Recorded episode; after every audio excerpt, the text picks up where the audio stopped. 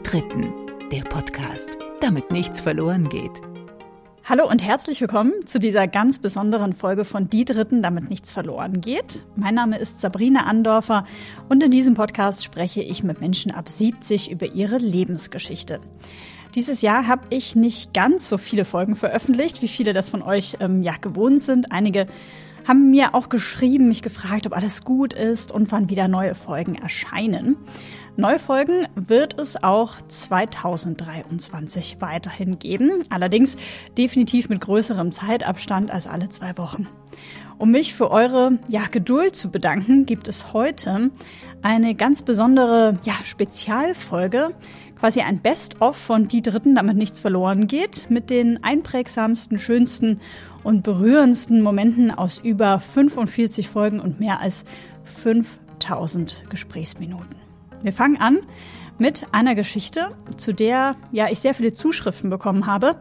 Es geht um Maria, die ich in Folge 22 getroffen habe. Zum Zeitpunkt unseres Gesprächs war Maria 91 Jahre alt. Sie hat mir erzählt von ihrer Kindheit, die sie auf einem Bauernhof in der Nähe von Köln verbracht hat, vom Krieg und schließlich davon, wie sie ihren Mann Peter im Jahr 1949 auf einem Fest kennengelernt hat.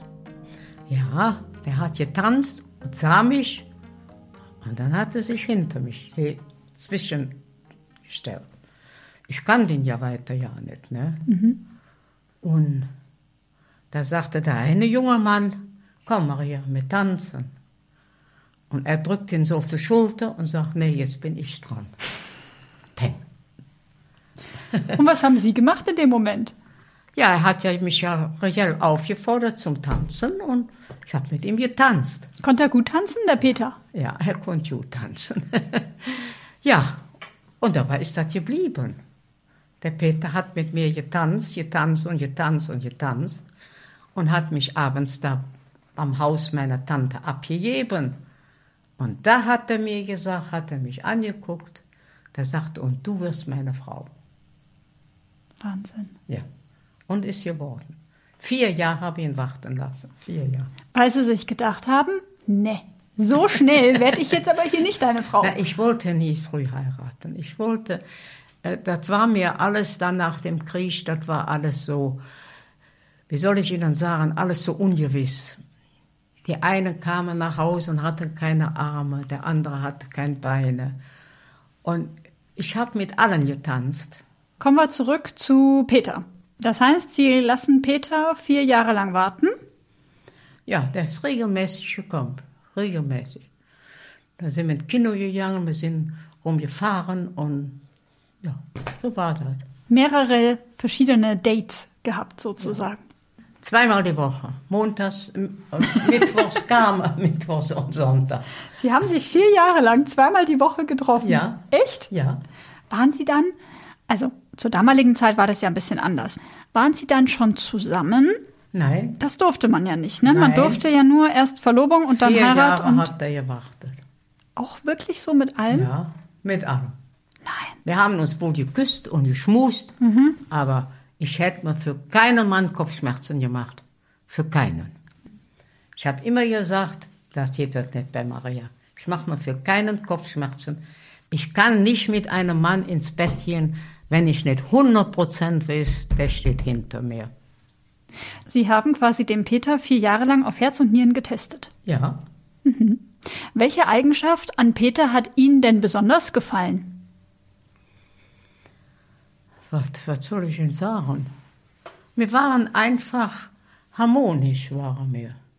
Ja, es muss wohl an der lockeren Art gelegen haben, wie Maria erzählt, die viele HörerInnen ähm, von euch begeistert hat. Einige haben ja auch geschrieben, oh, ich hätte Maria noch ewig zuhören können. In unserem Gespräch ging es dann aber auch noch um einen wirklich ja traurigen Moment in Marias Leben, nämlich ähm, um den Moment, in dem ihr Mann Peter gestorben ist. Und da hat er sich haben wir hin, er war in meinem Arm hat er dann mhm. hingelegt und dann war er wieder voll da. Und dann auf einmal, da sagte er, wo sind mein Stöck? Wo sind mein Stöck? Sag, komm, die stehen hier, ich geb es dir. Was willst du denn damit? Gib die her, jetzt gehen wir Ich sage, wo gehen wir denn hin? Wir gehen jetzt nach der Bank. Ich sage, und was machen wir denn da? Da trinken wir Kaffee und essen Eis. Sag ich, aber du kannst doch ja nicht auf dem Bein stehen. Und da hat er sich zurückgelegt und dann war das Letzte, was er gesagt hat. So war das. Und vorher hat er noch gesagt, Maria, Maria. Ja, Maria, Maria. Wo sind die Stöcke? Maria war sein Leben und Peter war mein Leben. So war das. So, atmen wir an dieser Stelle einmal durch. Mit meinen GesprächspartnerInnen spreche ich oft ja über die Liebe. Ich erinnere mich auch noch sehr, sehr, sehr gut an Elisabeth, die mir in Folge 18 davon erzählt hat, dass sie jetzt mit über 90 Jahren nach den Spuren ja der Liebe ihres Lebens gesucht hat. Oder Barbara aus Folge 19 und Folge 20, die sich mit über 70 Jahren als lesbisch geoutet hat und jetzt mit ihrer Barbara total glücklich ist und ähm, ja, die beiden sind echt süß zu beobachten. Oder es gibt auch Annelie, meine zweite Gesprächspartnerin, die eine Hochzeit der ganz besonderen Art erlebt hat. 1964. Aber ich bin ja froh, dass ich diese Hochzeit überhaupt überstanden habe, weil ich wäre nämlich vorher an einer Alkoholvergiftung gestorben. Was? Das, okay, das müssen, die Geschichte will ich jetzt gerne ja, hören. Ja, das ist keine lustige, für mich schon gar Okay. nicht. Äh, Wir haben ja auch Polterabend gefeiert. Damals Mhm. war das ja so üblich, nicht? Da wurden auch viel Scherben vor die Tür geworfen und so weiter. Und mein Mann, der kannte ja nun niemanden da. Ne? Von unseren Bekannten und so, die da alle eingeladen waren. Und äh, die saßen, dann saß er mit denen alle im Wohnzimmer, an einem großen Tisch mit belegten Brötchen und Bierchen und was es so gab. Aber nun kamen zu der Zeit dann aber auch immer Nachbarn, die klingelten an der Tür und brachten irgendwelche Geschenke oder so. Also wer musste dann dahin? Ich. Und dann war das so üblich, dass man mit denen auch immer ein Cognacchen oder irgend sowas trank. Ja, und ich arm habe mich natürlich nun geopfert. Ich kam natürlich nicht zum Essen, ich durfte nur Alkohol trinken. Bis es dann eben zu viel war. Hat es sie dann umgehauen, oder wie? Dann hat's mich umgehauen und ich habe immer nur dann, zum Glück musste ich mich dann fürchterlich übergeben, das war mein Glück, sonst hätte ich es nicht überlebt, glaube ich. Und dann habe ich dann nur immer da gelegen und habe gesagt, Erwin, ich glaube, ich muss sterben. so schlimm war das. Und am nächsten Tag war aber Hochzeit, ne? Kirchliche Trauung. Das heißt, also Sie haben sich dann da, da übergeben, aber hat Ihnen, also wurden Sie dann ins Krankenhaus oder Nein. würden wir einen Arzt rufen? Nein, dann wurde kein Arzt gerufen. Weil man es nicht besser wusste und dachte, Nein, ah ja, die, die schafft das schon oder so. Ne? wie alt waren Sie da? Ich war da, glaube ich, äh, äh, 20, 21. Oh Gott. Ja, ich Oh meine, ich habe äh, normalerweise macht man aber, wenn man gar nichts essen kann und nur Alkohol in sich reinkippt, ist doch klar, das haut dich irgendwann um. Ne? Was hat der Erwin dann gemacht? Oh, das wird Ja, der hat dann äh, vielleicht, weiß ich was, äh, mich gestreichelt oder weiß ich was, aber groß helfen konnte er nicht. Ne? Ja, jedenfalls, wir haben die Hochzeit geschafft. Er musste mich zwar etwas festhalten, weil ich noch schwankte wie wild. Das heißt, Sie waren, Sie waren bei Ihrer Hochzeit total verkatert. Vielleicht hätte ich ja gar nicht Ja gesagt, wenn ich bei Sinnen gewesen wäre. Dann hätte ich vielleicht das noch anders überlegt. Ja, sehen Sie, so kam das. Ne? Aber Meinen das, Sie im Ernst? Nee. Ach, ich glaube, nein, das war ein Scherz. Aber es, aber es war schon ganz schön. Und meine Mutter, die hat sich so viel Mühe mit dem Essen gemacht. Ich kriegte keinen Happen runter. Ich war ja noch schwer geschädigt.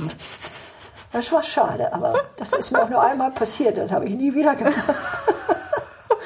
Das war dann das, die Abmachung äh, mit Erwin sozusagen. Also Schatz, so schlimm besaufen wir uns nie Nein, wieder. Nie wieder. Ja, er war ja nicht. Er konnte ja viel essen da Mhm, drin. Ne? Ja, das war meine große Hochzeit. Das war mal ganz anders, aber wir haben es geschafft. Ne? Boah. Das ist aber eine lustige Geschichte, muss man dann Ja, sagen. im Grunde ne? schon. Wenn Jetzt man so im Nachhinein. Wenn man so überlebt hat, ist sie richtig gut. Ne? Wahnsinn. ja. Beim Thema Liebe ist mir auch besonders Gertrud in Erinnerung geblieben, die zum Zeitpunkt unseres Gesprächs bereits seit 65 Jahren mit ihrem Mann Paul verheiratet war. Und ich habe aber jetzt auch im Alter wieder ganz viel, ich muss jetzt ganz viel Geduld haben, weil er ist sehr langsam geworden und ich bin immer noch ein bisschen flott. Oh, dann dauert das manchmal. Gertrud, Geduld, Geduld. Der hat so viel Geduld mit dir gehabt. Du brauchst heute. Er ist ja geistig total dabei. Aber er ist sehr, sehr ruhig geworden. Er ist einfach, er ist nicht mehr der Mann, der er mal war. Ja, aber trotzdem ist er immer noch Der Paul. mein Liebster. Ja. Die sagen immer heute noch, Schatz, kommst du mal oder so. Im hohen Alter. Ich sage, das sind nicht die Leute hören, die sagen ja noch, warum? Wir sitzen abends hier, ich sitze, das ist ja mein Sessel, da will er auch nicht drin. Und er sitzt in den Sessel, der steht aber nie da, der steht immer, immer nebeneinander, Händchen halten. Wir halten. Ist doch nicht schön.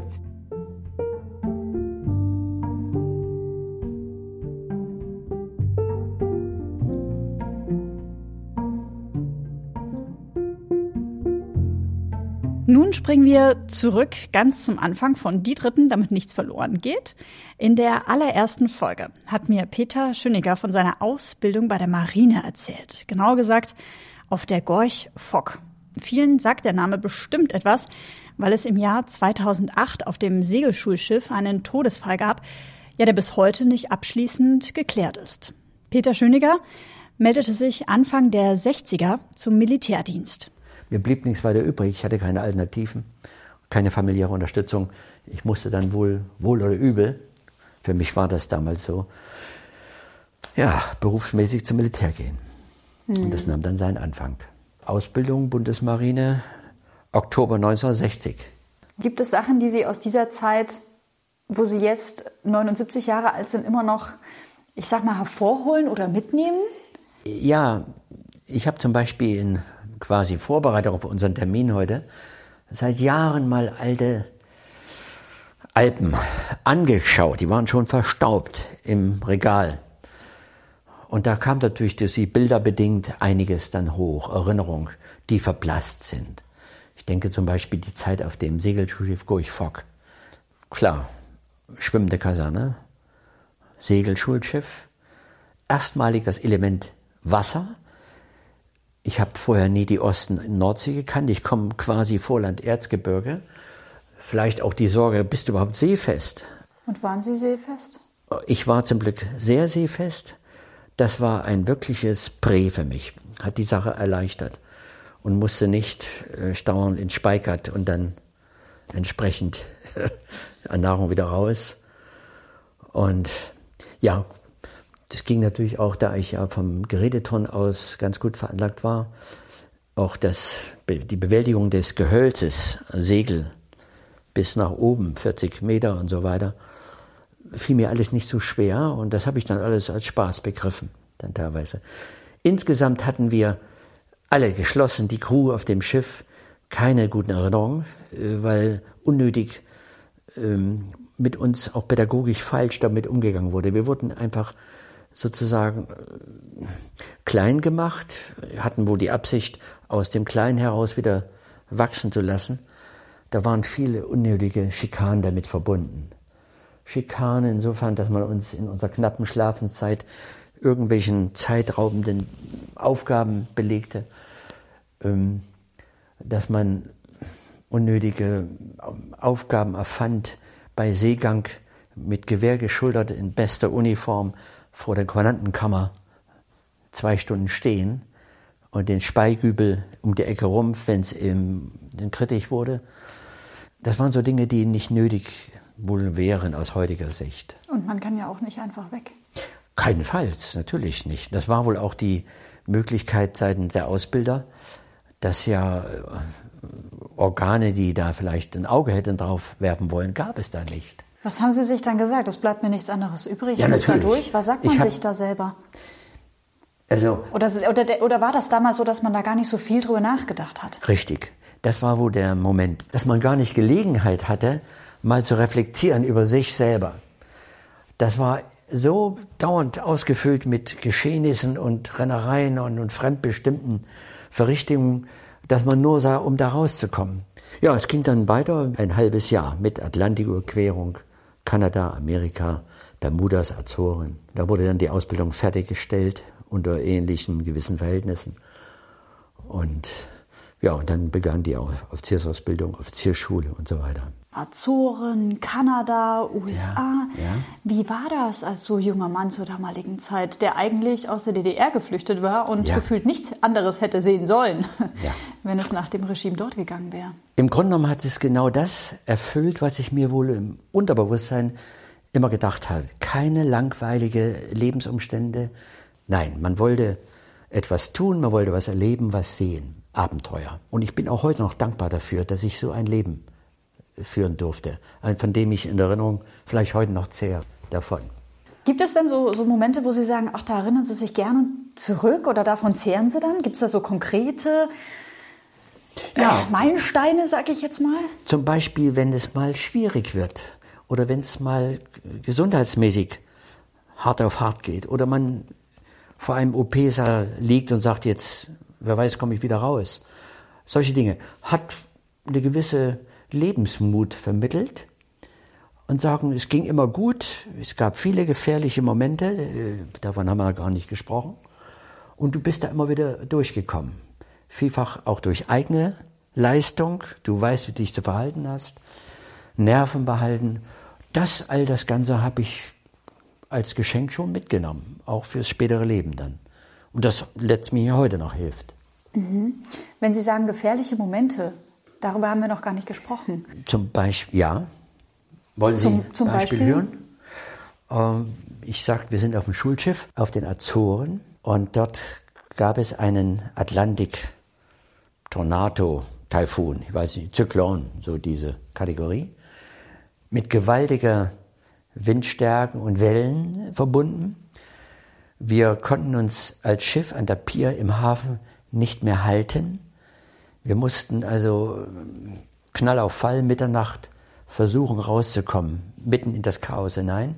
Denn Schiffe am, im, an der Pier festgebunden, bei nicht allzu gut geschützten Hafen. Das führt zur tödlichen Verletzung des Schiffes. Weil das quasi wie ein Spielball ist, der ja. dann durch Wind und ja. die Wellen äh, herumgewirbelt wird. Ist. Wir hatten inzwischen schon mit der Ankerkette uns festgemacht, weil die Taue, die Stahltaue, der Reihe nach zerrissen sind. Dann also auslaufen und dann versuchen, vor dem Kern des Wirbelsturmes davonzulaufen. War natürlich verbunden mit Windstärke 12, mehr gibt es gar nicht, mit gewaltigen Wellen Schiffsbetrieb war beendet. Jeder versuchte nur noch dort einigermaßen zu überleben. Und äh, ich habe dann mit einer Kamera, bin ich mal in einem Wellental an Oberdeck rausgesprungen, aus dem Knie heraus eine Aufnahme auf die gegenkommende Welle gemacht, abgeknipst, wieder reingerannt. Alles gut gelungen, bin allerdings dabei erwischt worden und habe beim nächsten Hafenaufenthalt erneut auf den Azoren, durfte ich nicht mehr an Land gehen und musste rein Schiff machen. Aber die Aufnahme hatte ich in der, in der Box, wie Sie Ihre Aufnahmen jetzt hier. Das war Und die, das Foto ist auch gelungen? Die sind gelungen, die habe ich auf Dias, Farbdias. Jetzt habe ich sie alle digitalisiert im Rechner. Sehr modern. ja, sehr modern. Abrufbar. Gewaltige Welleneindrücke. Da, ne? Wahnsinn. Ne? Ja. Das sind so Momente, die man in dem Moment dann durchmachen muss. Und da würde in so manchmal die, die Gefährlichkeit des Jobs vermittelt in diesen Momenten. Und was sagt man sich da selber? Gar nichts. Man sagt natürlich nichts, man ist ja kein Schlappschwanz, gibt das nicht zu, man muss ja so, man lebt ja unter viele, viele Leute um herum, nie alleine. Sie sind nie alleine. Die Vorgesetzten alle dabei. Und Sie selbst sind dann auch Vorgesetzter. Sie müssen dann auch optimistisch durchs Schiff sein. gehen und, und die Leute, die natürlich auch Angst haben und, und vielleicht ein bisschen weniger Gewöhnung haben als wir, da mussten sie dann schon beieinander bleiben. Ne? Kam das dann Jahre später oder äh, Wochen, Tage später in irgendeinem ruhigen Moment, äh, kommt das dann mal hoch? Nein, eigentlich nicht.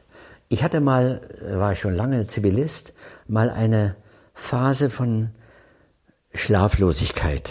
Ich bin dann auch in ärztliche Behandlung gegangen und äh, versuchten das so ein bisschen aufzuarbeiten, was kann die Ursache sein. Und da wurde mir gesagt, haben Sie mal irgendwie ein bisschen Bedrängnisse erlebt in der Jugend, in, in den späteren Jahren und so? Und da habe ich mir gesagt, es könnten so Momente gewesen sein aus der Berufszeit, wo es mal ein bisschen knapp wurde, dass die drin verarbeitet werden. Ich habe an sich nie geträumt, auch heute nicht, weder von diesen Geschichten, die ich jetzt so andeutungsweise erzähle, ist nie zum Oberschein gekommen, für mich zumindest nicht. Aber die Arzt hat dann so mal ein bisschen gesagt, da könnten Verbindungen bestehen, dass man frühe kindliche oder auch früh äh, Lebensdinge verarbeitet und das sich aus manifestiert Schlaflosigkeit und so weiter. Ne? Hier in meinem Podcast, die Dritten, damit nichts verloren geht, geht es manchmal auch um sehr schwere Themen. Im Folgenden hören wir nochmal einige Momente aus meinen Gesprächen mit Freya, die ihren Sohn leider verloren hat. Ich bin Freya wirklich so unendlich dankbar für ihr Vertrauen und ihre Offenheit, mit mir über dieses Thema ähm, zu sprechen. Freya beschrieb diese Erfahrungen bei unserem Treffen so. Es ist, wenn Sie mich fragen, wie war das? Das ist der schiere Albtraum. Es ist der absolute Abgrund. Es ist der krasse Aufprall äh, in eine Dimension, in die man sich nie hineindenken kann. Und trotzdem die Erfahrung zu machen, das kann man überleben. Mhm. Das glaubt man im Moment, wenn es passiert, nicht und denkt auch, ja, ich möchte am liebsten gleich nachsterben. An dieser Stelle folgt eine Triggerwarnung für euch, denn es geht im Folgenden um Suizid. Wenn es euch dabei nicht gut geht, dann hört die folgenden sechs Minuten am besten mit einer weiteren Person an oder überspringt die Passage einfach komplett. Zur Einordnung. Freya hat vier Söhne. Ihr Sohn Benny war 18 Jahre alt, als er im Jahr 1998 Suizid begann. Ja, er war unser Dritter und er war derjenige, der am coolsten war, der, ja, man kann das sagen, der die Schule sehr lässig machte, sehr gut war, ein, ein, guter Schüler, aber auch nicht übertrieben, aber ein guter Schüler, sehr lässig das machte, war ein großer Sportler, hat in der Tennismannschaft gespielt, Basketball. Also er war ja ein toller Skifahrer, also er war ein richtiger Sportstyp und dann hatten wir alle eine Grippe und er hat sich nicht davon erholt. Und ich habe damals das eben ganz falsch gedeutet, aber man muss sich das vorstellen, das war vor 22 Jahren. Ich habe gedacht, das sind die Nachwehen der Grippe. Aber mit meinem Wissen von heute weiß ich, es war eine akute schwerste Depression, mhm. die ihn befallen hatte.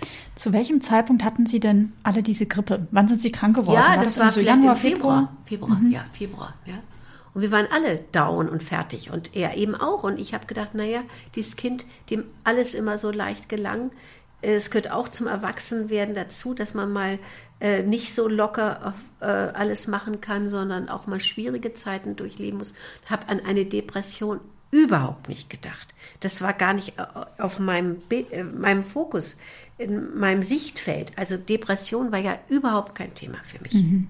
Und wahrscheinlich auch nicht nur für Sie, sondern wenn man in das Jahr 98 geht, auch noch gesellschaftlich. Ja, ja und äh, auch die Mediziner, er war ja dann auch beim Arzt. Also es war nur ein paar Wochen, dass es ihm nicht so gut ging. Und die sagten, ach ja, der ist ein bisschen, er hat nebenbei auch ein bisschen gejobbt. Also er war so ein, ja, Tausendsasser und dann war er aber so müde und äh, hat aber schlecht geschlafen. Und ich habe das überhaupt nicht gecheckt, dass das war und die Ärzte auch nicht. Die haben gedacht, ein bisschen überanstrengt, soll man ein bisschen sich ausruhen und dann wird es schon wieder. Mhm. Ja? Also das war eine ganz andere Zeit mhm. als heute. Gab es so Momente mit Benny oder so Schlüsselsätze, wo theoretisch bei Ihnen aus der heutigen Zeit alle Alarmglocken schrillen würden? Ja, kann ich schon sagen. Ja, das gab's. Er hat zum Beispiel gesagt, Mami, ich bin nicht mehr der Benny. Da habe ich gesagt, nur weil es dir jetzt mal nicht so gut geht, bist du nicht mehr der Benny. Also äh, das wird schon wieder besser und dann ist alles wieder gut. Oder äh, er sagte, ich habe ne, in der Schule was gehört und weiß gar nicht, was das soll. Oder ähm, aber dann hat er wieder eine tolle Mathe-Klausur geschrieben. Also ähm, da würde ich heute natürlich viel schneller darauf reagieren und sagen, hoppla Mensch, da müssen wir uns Hilfe holen. Aber wir waren ja damals beim Arzt, ich habe an einen Gehirntumor vielleicht gedacht oder mhm. irgendwas, haben das mal durchchecken lassen, aber es, keiner hat irgendwas gemerkt.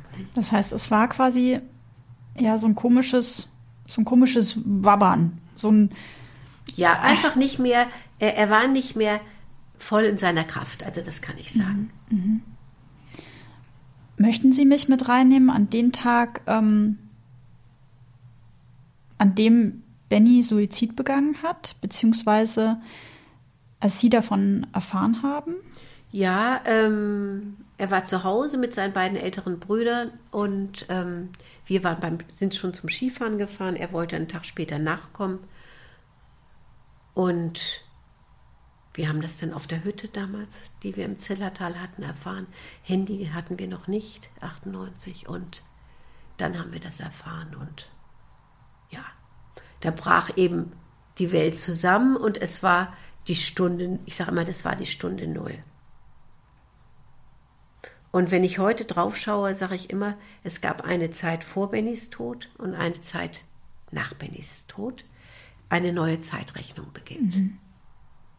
Wie haben Sie davon dann erfahren? Gab es dann irgendwie also ja über einen Bauern, über einen Bauern, Oder? über einen Anruf dann, ja. Mhm. Fest ins Telefon. Ja. Und dann ist es so tatsächlich, wie Sie gerade gesagt haben, fällt man in so einen Abgrund. Ja. Wobei, äh, ich sage immer, der Schock hilft uns, äh, um überhaupt die ersten Minuten, Stunden, Tage, Wochen zu überleben. Ich habe dann, wir kamen, meine Schwester und ich kamen vom Berg runter und hatten klitschnasse Füße. Und da habe ich gesagt, als ich es gehört habe, jetzt waschen wir erstmal unsere Füße, damit wir uns nicht erkälten. Also total absurde Reaktion. Mhm. Und heute weiß ich, das ist der Schock, der einen Schutzraum uns bietet der dann den Raum gibt für andere absurde Sachen. Ja, ja, und dass man überhaupt weiter atmen kann, ja, und mhm. weiterleben kann. Mhm. Und unser kleiner Sohn hat damals gesagt, Mami, jetzt habe ich nur noch zwei Brüder. Und dann, auf der Rückfahrt, hat er dann gekotzt und ist eingeschlafen. Das sind so kindliche Reaktionen, ja. Und ich habe auf der Fahrt schon genau die Trauerfeier überlegt, welche Texte, welche Lieder, also total absurd. Heute arbeitet Freya als Trauerbegleiterin und hilft in ihrem Job Familien, die ähnliche Erfahrungen gemacht haben wie sie.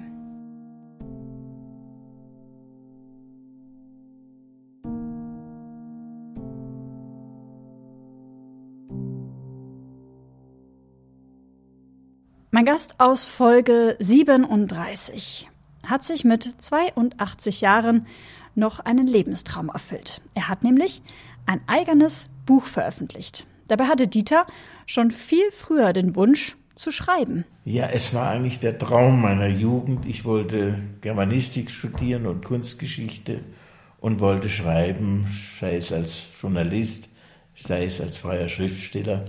Aber dieser Traum, der ist dann in den Kriegswirren untergegangen es ging viel um diese Kriegswirren in meinem Gespräch mit Dieter.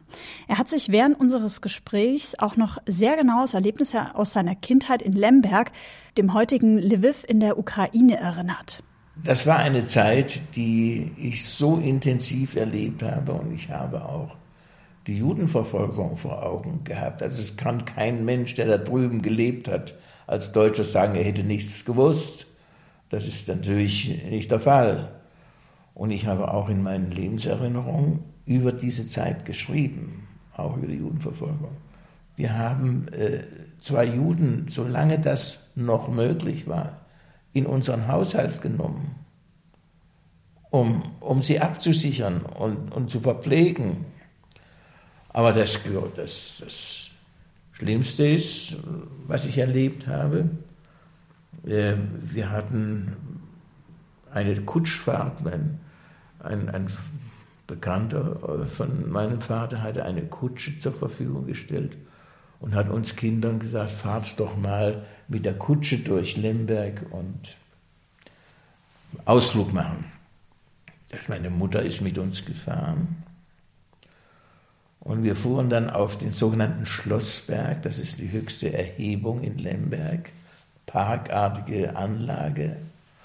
Und als wir oben hochkamen, haben wir Schüsse gehört und von dem Berg haben wir nach unten gesehen, in das Ghetto, wie die SS-Leute die Menschen aus den Häusern rausgejagt haben, zum Teil erschossen haben.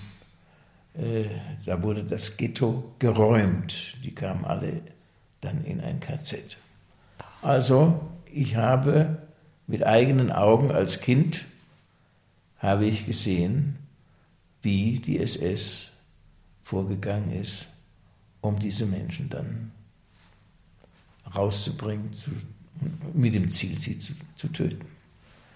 Ja, diese und andere Erlebnisse hat Dieter nun als Schriftsteller verarbeitet. Sein erstes Buch ist ein Krimi mit dem Titel Johannes Bertolis Weg über den eisernen Steg. Sein zweites hat auch biografische Züge und heißt Die Dame, mit den Bernsteinaugen. Könnt ihr euch online organisieren? Da würde ich euch echt empfehlen, einmal ja, einen Blick reinzuwerfen.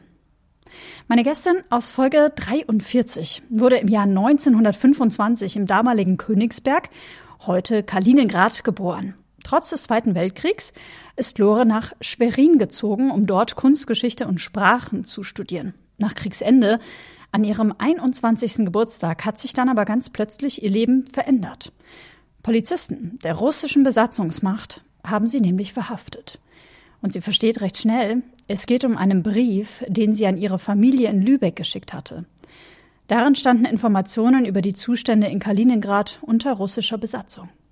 Haben Sie da gesagt, Sie haben sich nichts Böses dabei gedacht? Nein, oder? ich habe gedacht, weiß ich auch nicht, vielleicht aus Dummheit. Also jedenfalls, es ging, wer weiß wie lange, der aß immer Konfekt und. Ja. Hatten Sie da Angst? Tja, ich habe noch, ich habe dann gesagt, wissen Sie, ich, ich habe heute Geburtstag, kann ich nicht nach Hause gehen? Geburtstag hat sie. Ja. Naja, also nach langer Zeit, äh, ich, äh, vielleicht hat er auch mal telefoniert, Russisch, ich konnte ja nichts verstehen. Dann hat er gerufen, dann kam ein Posten und der nahm mich mit und ich dachte, ich werde erschossen. Wissen Sie, da sind Sie so, tja, dann denkt man, na, dann ist es jetzt so. Wir stiegen also unten in so einen Jeep und er fuhr mit mir zum Gefängnis. Im Gefängnis ist es so, dass man da erstmal in, in so einem Büro alles abgeben muss. Nicht? Also sein, was man noch hat, vielleicht an Schmuck oder Männer, Gürtel aus der Hose, Schnürsenkel raus, damit man sich nicht aufhängen kann. Und dann ging dieser Posten mit mir die Flure entlang und guckte immer durch die Spione, wo er mich nur reinschieben könnte.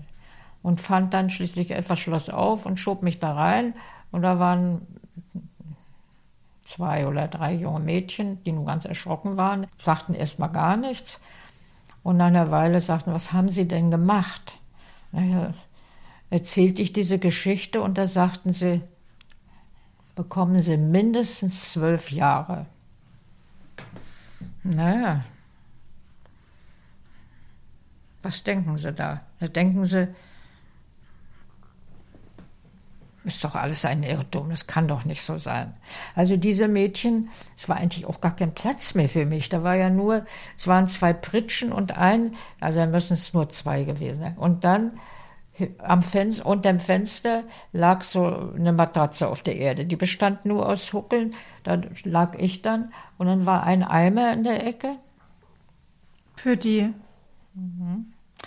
Und dann, mit denen war ich also ein paar Tage zusammen. Die sind weggekommen, bestimmt nicht entlassen. Also. Und dann war ich alleine. Und dann äh, schob man eben eines Tages ein langes, dünnes, völlig verweintes Mädchen zu mir rein. Und das war Edeltraut, ein Jahr jünger als ich. Wir haben uns dann gleich angefreundet. Und mit der war ich ja auch bis 50 dann irgendwie immer sagen wir mal, zusammen oder in der Nähe. Tja. Darf ich da einmal fragen, ja. Lore? Weil Sie haben vorhin gesagt, wenn man solche Momente erlebt, dann reagiert oder denkt man anders, als wenn man im vorher theoretisch darüber nachdenken würde, was man tun ja. würde. Wie schafft man es, in solchen Momenten nicht durchzudrehen? als sie dann da alleine saßen und die anderen Mädchen weg waren oder jungen Frauen, weint man da, schreit man, schlägt man nee. gegen Wände, ist man völlig Nein, verzweifelt? Komischerweise nicht. Also man denkt immer, es wird schon irgendwie was kommen. Ich muss sagen, dass ich mit den Russen auch sehr komische Sachen erlebt habe, mit diesen Posten. Also die, zum Beispiel der eine, Gott, das waren auch alles junge Leute, die einfach eingezogen, fern der Heimat, nie Urlaub. Der eine behauptete, er würde Medizin studieren, hatten wir irgendwie gehört. Der kam mal ein Schloss auf und holte mich mal und zeigte mir dann im Büro, dass er da Kopf stecken kann auf dem Sessel.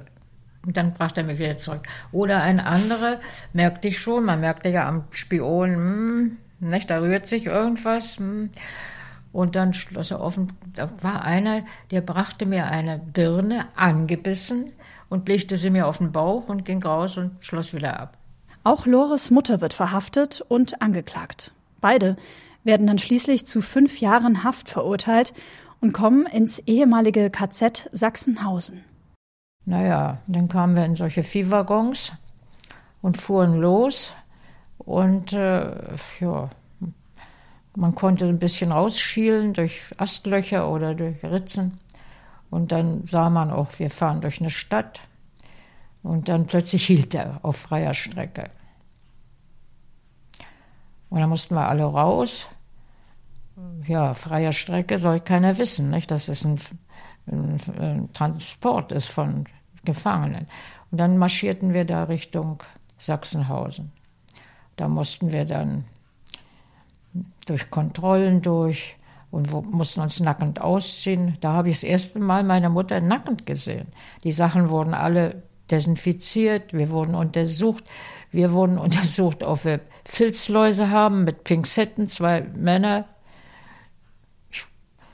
Alles Dinge, die, die also, naja, und dann zogen wir uns wieder an. Die Sachen rochen alle verbrannt, so angesenkt. Und wir kamen in eine Baracke, die so zu 70 Prozent vielleicht gefüllt war. Und kamen, wurden rein in eine Kammer, nannte man das. Das war ein Raum mit Etagenbetten. Und wir waren, ich nehme an, zwölf Frauen. Da ist man plötzlich mit wildfremden Menschen ganz eng zusammen. Aber es ist so, dass sich sofort eine Notgemeinschaft bildet. Nicht? Also ich habe da nicht erlebt, dass man da gehässig war oder so. Also ich habe auch nicht erlebt, dass einer eine Panikattacke kriegte oder geschrien hat oder was. Also auf jeden Fall waren es Etagenbetten, sechs oben, sechs unten, keine Strohsäcke. Wir haben also unsere Sachen untergelegt und die Decke drüber hatten so 40 Zentimeter Platz. Man mhm. denkt, das geht nicht. Na, es geht. Aber wir mussten uns nachts auch, wenn, wenn man sich mal umdrehen wollte, mussten alle sich mit umdrehen, nicht? weil man immer die anderen mitzog. Da war eine kleine Toilette drin mit einem kleinen Waschbecken und äh, ja, Fenster waren braun zugestrichen und dann ging oben so ein Heizungsrohr durch. Ja, was macht man da? Man denkt, irgendwas wird schon sich tun. Das ist unglaublich. Ich Dass will, Sie immer wieder sagen, Lore, ja. dieser Satz, ne, irgendwas wird sich schon tun. Es Ach, wird ja, schon es wird irgendwas schon kommen. Das ja, es kann ja nicht sein. Also jedenfalls ist es so, dass man einfach sich arrangiert. Ich meine, wie, wie haben wir, wenn sich morgens jetzt zwölf Frauen in so einer irgendwie frisch machen wollen oder so, äh, muss ja hintereinander, vielleicht muss ein anderer nötig aufs Klo, weiß ich nicht. Ich weiß es nicht mehr, was da, wie das ging. Ich weiß nur, dass wir uns nachher, als wir uns ein bisschen mehr aneinander gewöhnt, dass wir uns jeden Abend die Haare aufgewickelt haben. Und zwar solche Stoff, wir haben immer zu dem Posten gesagt, wir brauchen Lappen. Hm. Und dann haben wir uns solche Stoffstreifen gerissen und dann hat man die Haare sich nass gemacht und hat dem anderen so aufgedreht und geknotet. Ne? Wir hatten morgens immer alle Locken, sozusagen, ein Weilchen. Aber wo wir uns jemals Haare geschnitten haben, kann ich nicht, es war doch kein Friseur da oder so. Wie hat man sich die Fingernägel geschnitten oder die Fußnägel? Weiß ich nicht mehr. Geduscht? Geduscht alle zehn Tage. Wurden wir zum Duschen gebracht. Und da konnte man auch Wäsche abgeben. Naja, wir haben ja nicht gewaschen da. Mussten Sie dann da arbeiten oder waren Sie naja, in Anführungsstrichen das, das nur eine, eingesperrt? Naja, oder? Zuerst durfte man gar nicht, das ist das Schlimme. Und dann weiß ich noch, wenn wir, wenn wir da zum Duschen geführt wurden, dass wir da eben an Zäunen vorbeikamen, wo Männer dann hinter dem Zaun standen, die wussten schon, die Frauen müssen irgendwie vorbeikommen. Die hatten dann Briefchen ganz klein gefaltet, immer nochmal gefaltet und die schoben sie dann durch die, äh, den Zaun einem zu und und manche haben da, da entstanden so Brieffreundschaften. Ne? Dann auch wieder geschrieben, man wurde ja auch immer kontrolliert, ob man irgendwas mitnimmt. Und bei dem Duschen, naja, da musste man auch alles ausziehen. Das ging alles durch so eine, so eine, äh, wurde das, also durch so eine Hitze-Dings, als wurde erhitzt, das roch nachher ganz brenzlig. Und dann äh, in diesem Raum, da war ein Mann, das war auch ein Gefangener, der dicke Willi. Der dicke Willi hatte einen Eimer mit, mit äh, Seifenwasser so. Und dann ging man hin und dann hatte einem so ein paar Esslöffel auf den Kopf. Man hat also dann die Haare gewaschen und den ganzen Körper eingeschäumt und so. Ja, das war einmal in der Woche. Hatte man da ein Handtuch mit? Muss doch eigentlich, ich weiß es nicht mehr. Auf jeden Fall. Wie ist das mit so Gefühlen wie so Schamgefühl oder so? Ich meine, wenn man da, ja, sich ständig komplett nackt auch ausziehen muss vor anderen Leuten? Naja, und, das, oder wird das, das, alles, legt, das legt sich dann. Das wird irgendwann normal. Das, das legt sich auch vor. Also ich habe hab mal gehört, dass diese, die da so diese Aufsicht hatten, auch in diesem Badehaus, dass die manchmal anderen Männern, äh, dass die von denen Brot kriegten, wenn sie durch, durch irgendein Loch da gucken konnten. Mhm. Und Frauen da mal, ist ja alles verständlich. Ja. Nee, das Schamgefühl hört auf. Sie lernen ja dort im KZ dann ihren späteren Mann kennen. Ja, und das war so, er hatte mich gesehen, der war ja in der Ausländerbaracke, war Italiener und äh, dem war, der war interniert, dem war Agententätigkeit nachgesagt worden. Nie Agent gewesen. Naja, also jedenfalls, der hatte die Autolackiererei unter sich, war auch eine Persönlichkeit eben. Also immer, und die Russen dann, die, die, da kamen dann auch die einfachen Russen und sagten, kannst du nicht mal mein Fahrrad auch lackieren oder so? Also der stand dann da so in der Tür und wir Frauen, die wir da arbeiteten, ich arbeitete in der Ankerwickelei. Ich wusste gar nicht, weshalb ich da Anker wickel. Also war ich, wir mussten vorne da zur Toilette gehen und mussten da vorbei an der Schneiderei und an der Autolackiererei. Und dann hat er mich da gehen sehen und hat gedacht, dieses Mädchen wirst du heiraten. So kam es dann auch. Nach vier Jahren in Sachsenhausen kam Lore nämlich frei. Sie hat geheiratet und zwei Kinder bekommen. Als ich Lore danach gefragt habe, was sie anderen Menschen mitgeben möchte, hat sie mir Folgendes gesagt. Und das hat mich schwer beeindruckt. Ja, und dass man das annehmen muss, was einem passiert. Man muss es annehmen. Man muss sagen, so, das ist jetzt so, damit werde ich jetzt irgendwie fertig werden. Nicht? Ich muss, ich muss das ertragen. Irgendwie wird es schon gehen. Das soll vielleicht auch so sein. Ich weiß es nicht. Ich habe keinen besonderen Glauben, aber ich denke, manches hinterher stellt man manchmal fest, das war gut für mich. Vielleicht war das für mich sogar gut, dass ich da in Gefangenschaft war. Dass ich gelernt habe, ja, auch mich mit anderen zu arrangieren irgendwie, wovor ich vorher immer Angst hatte. Gott, bloß nicht das oder ja. Und dann sieht man, es geht. Ja, Momente wie diese sind für mich etwas ganz Besonderes, wenn meine Gesprächspartnerinnen ihre Erfahrungen so anschaulich mit mir und dadurch ja auch mit euch teilen. Wenn sie ja uns etwas mitgeben können äh, für unser Leben. Auch deswegen stelle ich zum Schluss ja immer diese eine Frage: Was darf aus ihrem Leben nicht verloren gehen oder was sollte nicht verloren gehen? Zum Schluss dieser Sonderfolge möchte ich mich ja bei euch allen einmal ganz herzlich bedanken. Bei allen HörerInnen von Die Dritten, damit nichts verloren geht, für eure Treue in über 45 Folgen, für eure Anregungen, für eure Fragen, für eure Nachrichten, für eure Vorschläge zu GesprächspartnerInnen. Das ähm, ja, bedeutet mir wirklich sehr viel. Ein großes Danke geht natürlich auch logischerweise an alle meine GesprächspartnerInnen, die mir schon ihr Vertrauen geschenkt haben. Zu allerletzt möchte ich noch einen kleinen Ausschnitt aus der Folge mit einer meiner ältesten GesprächspartnerInnen teilen. Und zwar Hicke. Sie war zum Zeitpunkt unseres Gesprächs 95 Jahre alt und hat mir die Frage, was soll nicht verloren gehen, auf eine ganz besondere Art und Weise beantwortet, nämlich mit einem Gedicht, das sie ihren Gästen bei der Feier zu ihrem 90. Geburtstag vorgetragen hat. Wenn man mich oft fragt nach Rezept und Rat, wie hast du es so geschafft bis hierhin, habe ich ad hoc nichts Spektakuläres parat. Nur eine einfache Antwort kommt mir in den Sinn. Ich erinnere mich an einen Satz aus meinem Aphorismenfundesschatz. Wenn das Schicksal dir eine Zitrone reicht, dann macht dir eine Lim Limonade daraus. Mit anderen Worten, pack es an und nimm es leicht, sonst kommst du aus einem Dilemma nicht raus. Wir können doch immer nur weitermachen, vielleicht öfter mal dankbar sein, öfter mal lachen.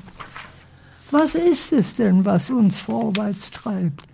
Dass immer noch eine Hoffnung bleibt oder ein Traum, der noch immer nicht ganz erfüllt, eine Sehnsucht, die noch immer nicht ganz gestillt und dass wir uns trauen, an etwas zu bauen.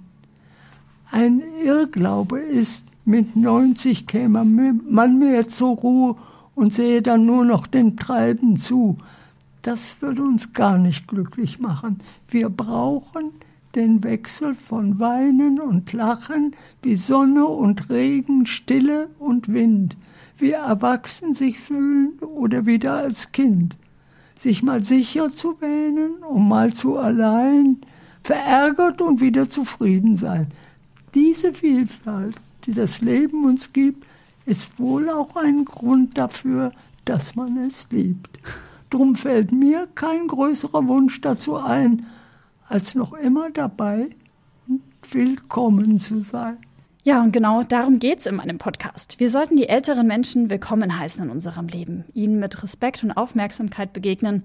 Das müssen keine stundenlange Spaziergänge sein oder Unterhaltungen, aber ich finde, es können auch ja ganz kleine Gesten im Alltag sein. Hier und da mal ein Lächeln an der Supermarktkasse zum Beispiel. Und mich freut es besonders, wenn ich durch meinen Podcast einen kleinen Teil dazu beitragen kann, dass viele Geschichten von unseren älteren Mitmenschen nicht einfach so verschwinden. Wann genau es die nächste Folge geben wird, kann ich euch noch nicht sagen.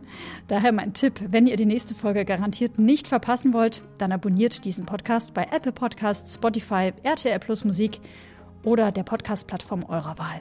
Lasst mir dort auch gerne eine Bewertung, am besten mit fünf Sternen da und verschickt den Link zu meinem Podcast an all eure Freundinnen und Bekannten.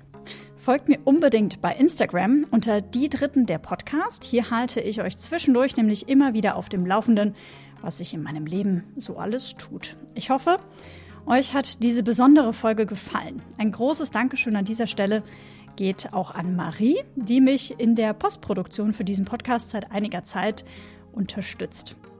Jetzt wünsche ich euch ein gutes, erfülltes, aufregendes und schönes Jahr 2023. Führt wunderbare Gespräche mit euren Liebsten, damit nichts verloren geht. Eure Sabrina.